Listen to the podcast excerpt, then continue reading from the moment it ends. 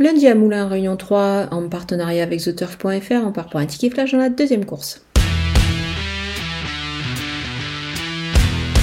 Le numéro 8, Isara, est capable de réaliser de bons débuts euh, sur les obstacles. C'est une des deux, euh, un des deux inédits au départ de, cette épreuve.